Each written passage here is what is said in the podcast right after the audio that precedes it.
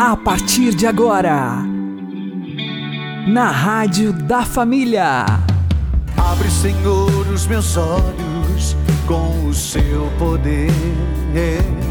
Caminhando com Jesus. Acredite, se Deus é por nós, quem será contra nós?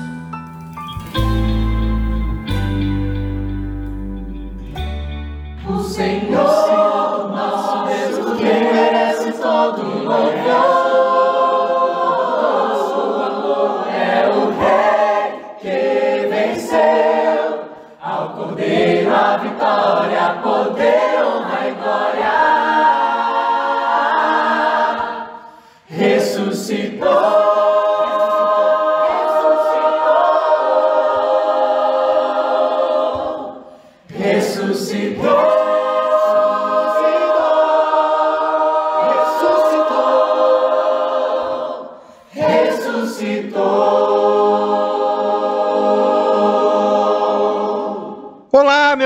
irmão e minha querida irmã, ouvintes da Rádio Regional Esperança e também aqueles que nos ouvem pelo YouTube e Spotify. Eu sou João Cláudio e este é o programa Caminhando com Jesus. E vamos caminhar com Jesus em nome do Pai, do Filho e do Espírito Santo. Amém. Inspirai, ó Senhor, as nossas ações e ajudai-nos a realizá-las para que em vós comece e para vós termine tudo aquilo que fizermos. Por Cristo Senhor nosso. Amém. Santíssima Virgem Maria, Mãe de Deus, rogai por nós. Castíssimo São José, patrono da Igreja, rogai por nós. Temos que buscar o projeto original de Deus para a nossa vida e deixar que o Espírito Santo nos restaure. Vamos aprender com o Padre Léo. A inovação não dá certo com você, porque inovar é jogar fora o que é usado e pegar novo, mas a renovação não. Renovar, renovar é consertar, renovar é restaurar. Que obra linda é uma obra de restauração. Quando um artista pega uma obra de arte estragada, pega uma imagem de santo estragada, ele pode inovar, vai lá, põe cera do jeito que quiser e pinta por cima. Mas se ele quer restaurar essa imagem, ele tem que ir limpando, fazer um estudo, descobrir a cor, descobrir que jeito que era, como é que era o modelo, como é que era no original essa imagem. Como o ano passado a gente viu o Vaticano na Capela Sistina fazia 18 anos que estava fechado um corredor, porque ele estava restaurando. Meu Deus, que maravilha! O Museu do Vaticano, as partes restauradas que a gente pode ver agora. Mas o artista foi lá com delicadeza, descobrir o que que o artista, o dono do projeto original, para você restaurar tem que saber qual é o projeto original. E primeiro ir limpando, e limpando com muito cuidado, limpando devagarinho, com cuidado, vai limpando, vai limpando, vai limpando, vai limpando. Descobre o projeto original e vai refazendo. Para restaurar tem que pôr a mão. Oh, meu irmão, o Espírito Santo, o novo Pentecostes, é o amor de Deus querendo restaurar a nossa vida restaurar a sua vida, restaurar a sua família, restaurar a sua sexualidade, restaurar a sua afetividade, restaurar a sua empresa, restaurar os seus relacionamentos, restaurar o seu grupo de oração, restaurar a sua vocação, restaurar a sua fé. Pode ser que tudo isso esteja quebrado, não interessa, pode ser que esteja quebrado, se tiver quebrado, apresente-se quebrado diante de Deus, como esses ossos secos de Ezequiel 37. Senhor, eu sou esses ossos, eu estou como se fosse num túmulo, Senhor. Eu estou frio, eu estou ferido, Senhor. Eu estou machucado, meu coração está despeda despedaçado. Por onde eu fui andando, eu fui deixando pedaços, Senhor. Eu estou no osso, Senhor. Eu estou no fim, eu não aguento mais. Mas pelo amor de Deus, tira essa máscara. Não adianta nada a gente ficar com essa máscara que o encardido põe na gente e que tudo está bem, que tudo está maravilhoso. Se eu sei e o Espírito Santo sabe muito mais, e essa é a tristeza de Deus. Como Deus deve ficar triste quando olha para mim como padre, para você como leigo e pensar: meu Deus, eu fiz esse menino, eu fiz essa menina. O projeto original está aqui. E o nosso projeto original chama-se Jesus de Nazaré. Deus fez cada um de nós olhando para Ele e Ele fez-nos a imagem e semelhança do Seu Filho. E quando Ele olha para nós hoje, vê uma máscara e por trás dessa máscara o que nós temos? Pessoas despedaçadas, estragadas, cada vez mais semelhantes ao encardido, porque a gente vai ficando parecido com aquele que a gente obedece. Oh, meu irmão, minha irmã, Deus quer gravar, e Pentecostes é essa festa, quer gravar no profundo do nosso coração, no fundo do nosso coração, no mais profundo da nossa história, Deus quer gravar o seu amor. E se essa festa fala da esperança, vale a pena lembrar aquilo que São Paulo nos disse no capítulo 5 de Romanos, versículo 5. A esperança não decepciona, a esperança não engana, pois o amor de Deus foi derramado em nossos corações pelo Espírito Santo que nos foi dado, meu irmão. Pensa hoje nessa esperança da palavra. Jesus hoje olha para cada um de nós e grita: Quem tem sede, venha.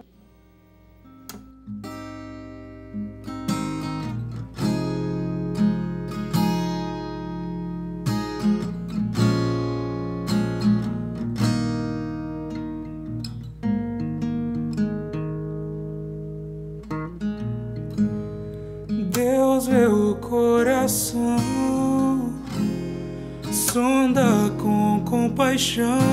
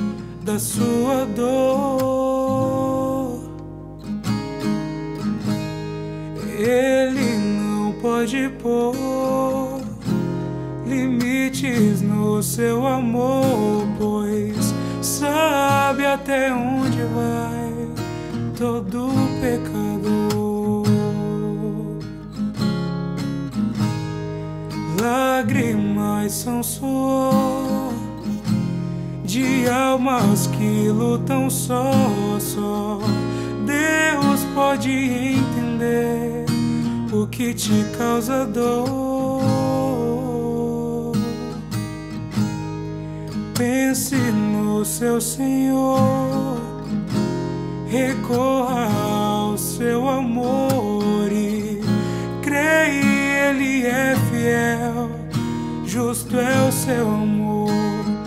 Pare de se maltratar, não queira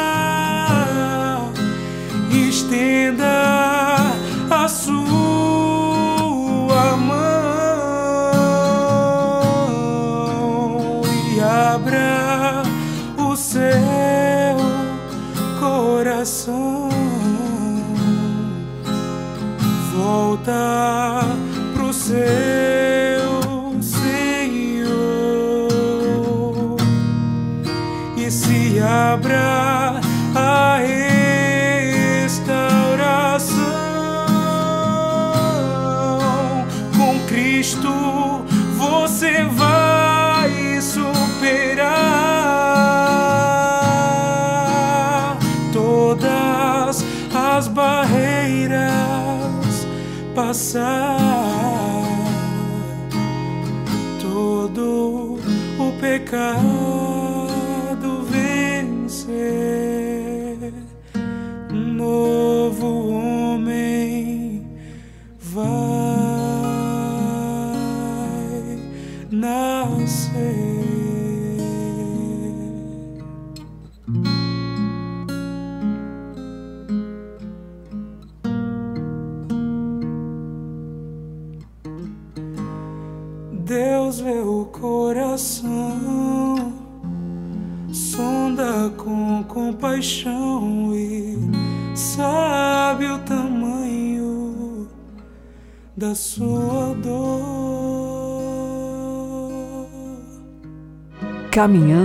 Com Jesus e o Evangelho do Dia. O Senhor esteja conosco, Ele está no meio de nós. Anúncio do Evangelho de Jesus Cristo segundo Lucas. Glória a vós, Senhor. Naquele tempo, os discípulos contaram o que tinha acontecido no caminho e como tinham reconhecido Jesus ao partir o pão. Ainda estavam falando quando o próprio Jesus apareceu no meio deles e disse-lhes: A paz esteja convosco. Eles ficaram assustados e cheios de medo, pensando que estavam vendo um fantasma. Mas Jesus disse: Por que estáis preocupados e por que tendes dúvidas no coração? Vede minhas mãos e meus pés, sou eu mesmo. Tocai em mim e vede. Um fantasma não tem carne, nem osso, como estáis vendo que eu tenho. E dizendo isso, Jesus mostrou-lhes as mãos e os pés. Mas eles ainda não podiam acreditar, porque estavam muito alegres e surpresos. Então Jesus disse: Tendes aqui alguma coisa para comer? Deram-lhe um pedaço de peixe assado. Ele o tomou e comeu diante deles. Depois disse-lhes: São estas as coisas que vos falei quando ainda estava convosco era preciso que se cumprisse tudo o que está escrito sobre mim na lei de Moisés, nos profetas e nos salmos. Então Jesus abriu a inteligência dos discípulos para entenderem as Escrituras e lhes disse: Assim está escrito o Cristo sofrerá e ressuscitará dos mortos ao terceiro dia, e no seu nome serão anunciados a conversão e o perdão dos pecados a todas as nações, começando por Jerusalém. Vós sereis testemunhas de tudo isso.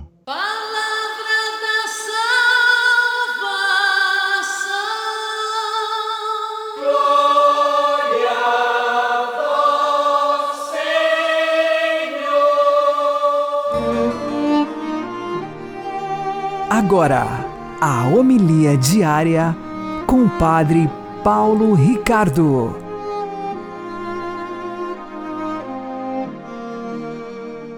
Meus queridos irmãos e irmãs, nós estamos na quinta-feira da oitava da Páscoa e o Evangelho de hoje é a continuação do Evangelho dos discípulos de Emaús. Os discípulos, eles voltam para Jerusalém e ali encontram os onze discípulos que recebem a notícia. O início do Evangelho, no entanto, é especialmente significativo para uma quinta-feira, quinta-feira da oitava da Páscoa, onde nós temos que nos recordar, claro, da presença do ressuscitado na Eucaristia. O Evangelho inicia assim. Naquele tempo, os discípulos contaram o que tinha acontecido no caminho e como tinham reconhecido Jesus ao partir o pão. Ontem, nós meditamos sobre a presença de Jesus nas Sagradas Escrituras, quando meditamos as Escrituras no caminho. Hoje gostaríamos de focalizar essa presença de Cristo na Eucaristia, no partir do pão, ou seja, na celebração da Santa Missa. Porque em todas as missas nós temos ali a presença real do ressuscitado. Claro, a consagração em si, a consagração do consagração do pão e do vinho é a renovação do sacrifício da cruz, de forma incruenta, ou seja, sem derramamento de sangue. Mas a presença de Jesus ali é a presença do ressuscitado. Ou seja, em momento algum, Jesus está presente na missa como padecente na cruz.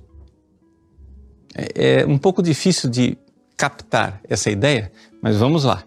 Coragem, porque oitava de Páscoa, temos que ver essa presença do ressuscitado. Vejam, o ato da consagração na missa, e isto é meu corpo, isto é meu sangue, naquele ato é renovado o sacrifício da cruz.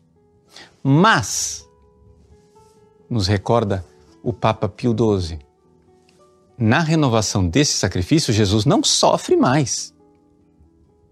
O que há ali é o mesmo ato de amor. Ou seja, aquele da cruz, porque é o mesmo oferente, o mesmo sacerdote que é Jesus, a mesma oferenda, que é ele que oferece a si mesmo, é? mas a forma de oferecer é diferente. Não há o sofrimento. Então as pessoas um pouco ficam confusas. Ou seja, espera lá, a, a cruz é o sacrifício do Calvário renovado, sim ou não? Sim, mas não é o sofrimento de Cristo renovado. É importante recordar isso, por quê? Porque Lutero ficava escandalizado. Dizia, mas se a missa é o sacrifício da cruz, como é que vocês, padres, têm coragem então de, de celebrar a missa para fazer Jesus sofrer? Então é melhor não celebrar a missa. Se você vai lá celebrar a missa para fazer Jesus sofrer né, e oferecer Jesus novamente em sacrifício, isso é um ato sacrílego. E essa era a objeção de Lutero que não entendia a coisa. Nós recebemos da fé da igreja essa certeza. O ato de amor do Calvário está presente na missa. O mesmo sacrifício. Sim, porque é o mesmo oferente, porque é a mesma oferenda. Portanto, o mesmo sacrifício de amor infinito. Mas na missa Jesus não sofre. Na missa, ele está presente ressuscitado. Portanto, esta presença do ressuscitado deve ser reconhecida por nós na fé. Os discípulos reconheceram Jesus ressuscitado ao partir o pão. Na próxima missa que você participar, reconheça isto. Está lá o Calvário, mesmo sacrifício de amor, mas está lá o ressuscitado, uma presença gloriosa e bendita, escondido atrás do véu do pão, do véu da aparência de vinho, mas é Ele, o ressuscitado, aquele que apareceu aqui no cenáculo aos doze e disse: A paz esteja convosco. Por que estáis preocupados e por que tendes dúvidas no coração? Sou eu mesmo. Deus abençoe você. Em nome do Pai, e do Filho, e do Espírito Santo. Amém.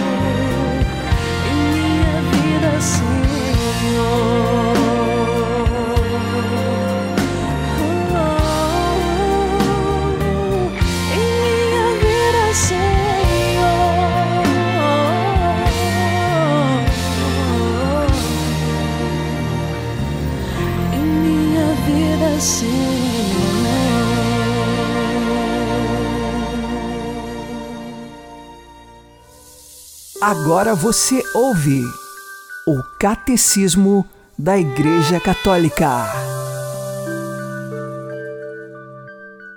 Chega por fim a hora de Jesus. Jesus entrega o seu Espírito nas mãos do Pai, no momento em que, pela sua morte, vence a morte, de tal modo que, ressuscitado dos mortos pela glória do Pai, logo dá o Espírito Santo soprando sobre os discípulos. A partir dessa hora, a missão de Cristo e do Espírito torna-se a missão da Igreja. Assim como o Pai me enviou, também eu vos envio a vós.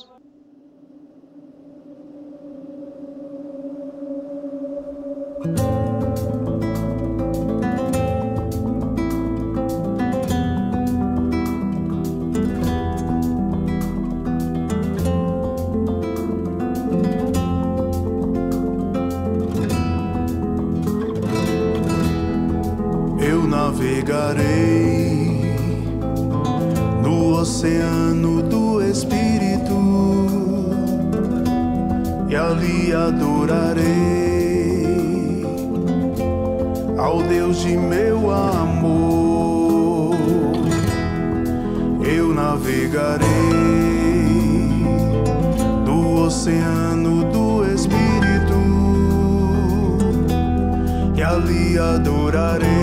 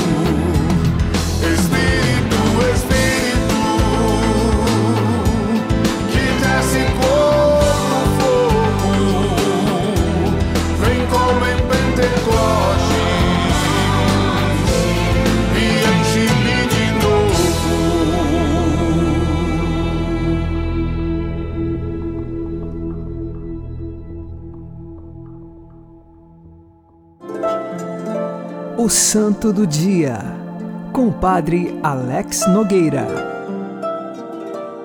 No dia 21 de abril, nós celebramos Santo Anselmo. Este que foi bispo e doutor da Igreja, nasceu em Aosta, na Itália, no ano de 1033. Ele era de uma família muito nobre e rica daquele tempo, e então recebia uma boa educação, tinha boas condições, mas aos 15 anos a sua mãe faleceu. Nesse momento ele já pensava em ser padre, mas o seu pai jamais permitiria que ele abandonasse toda a riqueza da família e pudesse então ser um padre. Por isso, o seu pai, não permitindo esta escolha de Anselmo, ele permaneceu fazendo a vontade do pai, vivendo naquela vida luxuosa, de tantas facilidades que tinha, e o pai o preparava para ser o sucessor na família e que pudesse então frutificar muito mais as riquezas e fazer com que a herança que receberia ganhasse muito mais volume. Mas Anselmo não estava interessado nisto. Até os 22 anos, ele passou fazendo a vontade de seu pai. Mas, chegada a esta idade, ele já não aguentava mais aquela vida e ele queria buscar a Cristo, queria ser um sacerdote. O que o consolava é que durante toda a sua adolescência ele foi educado junto aos monges beneditinos e então, quando lá estudava, ele sentia um refrigério na alma por estar num ambiente religioso. Desse modo, aos 22 anos, ele fugiu de casa. Ele sempre teve um temperamento muito manso, tranquilo no modo de falar, mas sabia que, hora ou outra, teria que tomar esta decisão, porque, não querendo mais a vida que tinha junto com seu pai, ele queria seguir a Cristo. E então fugiu da Itália, passou por algumas terras até chegar à Normandia, e lá ele encontrou um monge beneditino que já o conhecia porque era conterrâneo dele.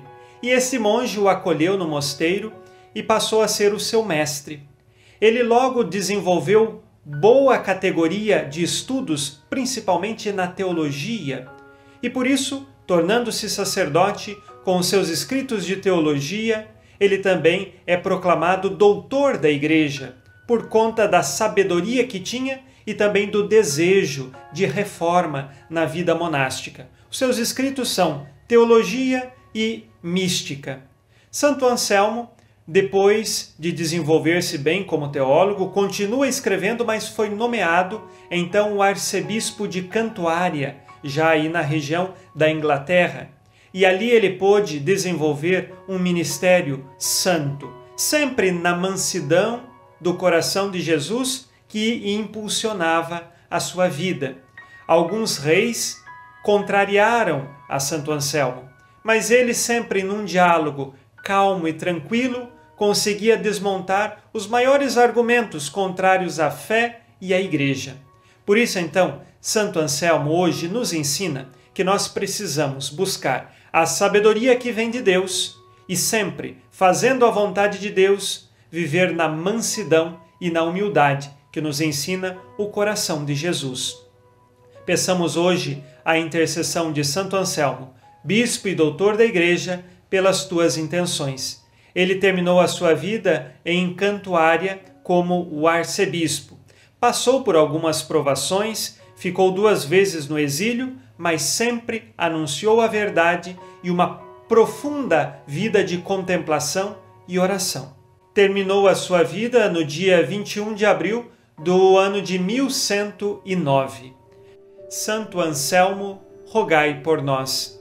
Abençoe-vos Deus Todo-Poderoso, Pai e Filho e Espírito Santo. Amém. Fique na paz e na alegria que vem de Jesus.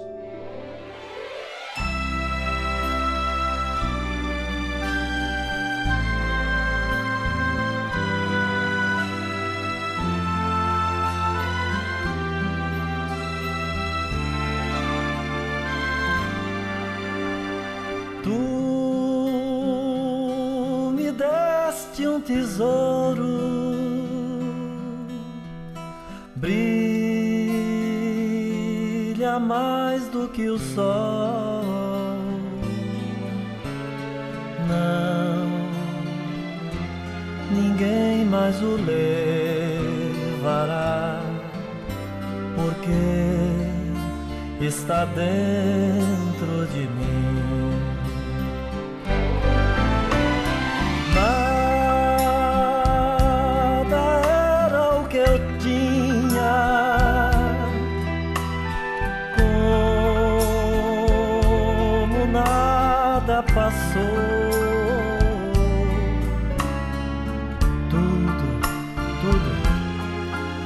Tudo deixei porque não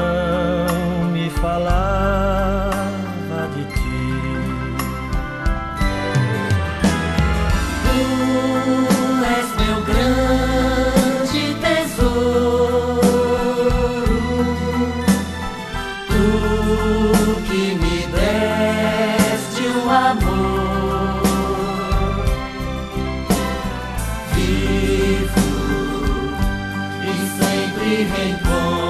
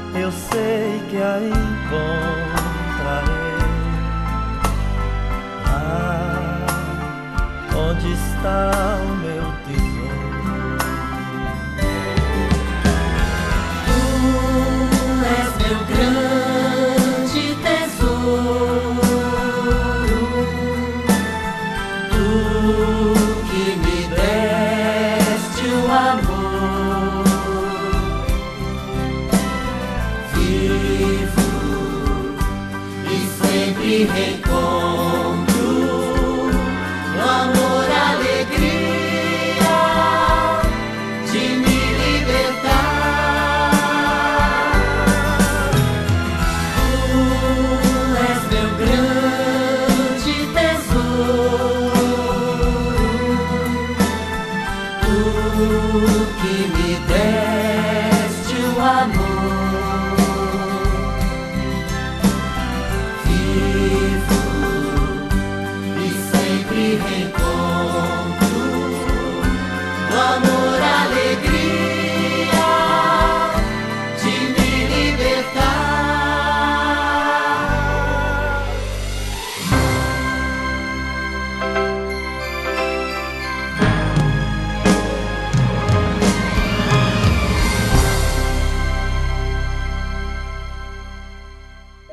Você está ouvindo na Rádio da Família.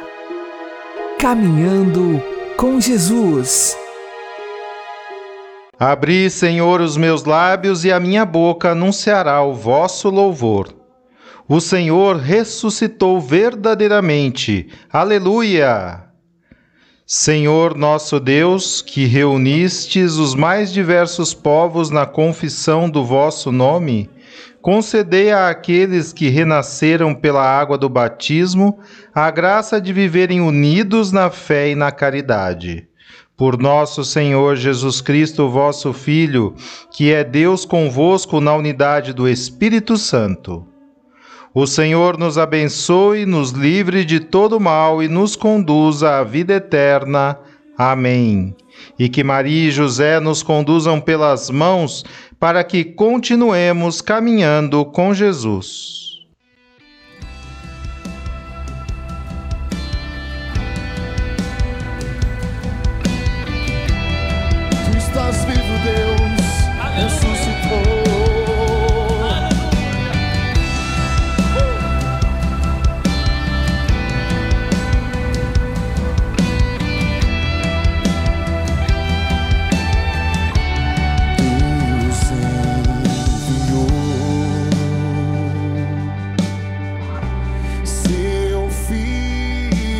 my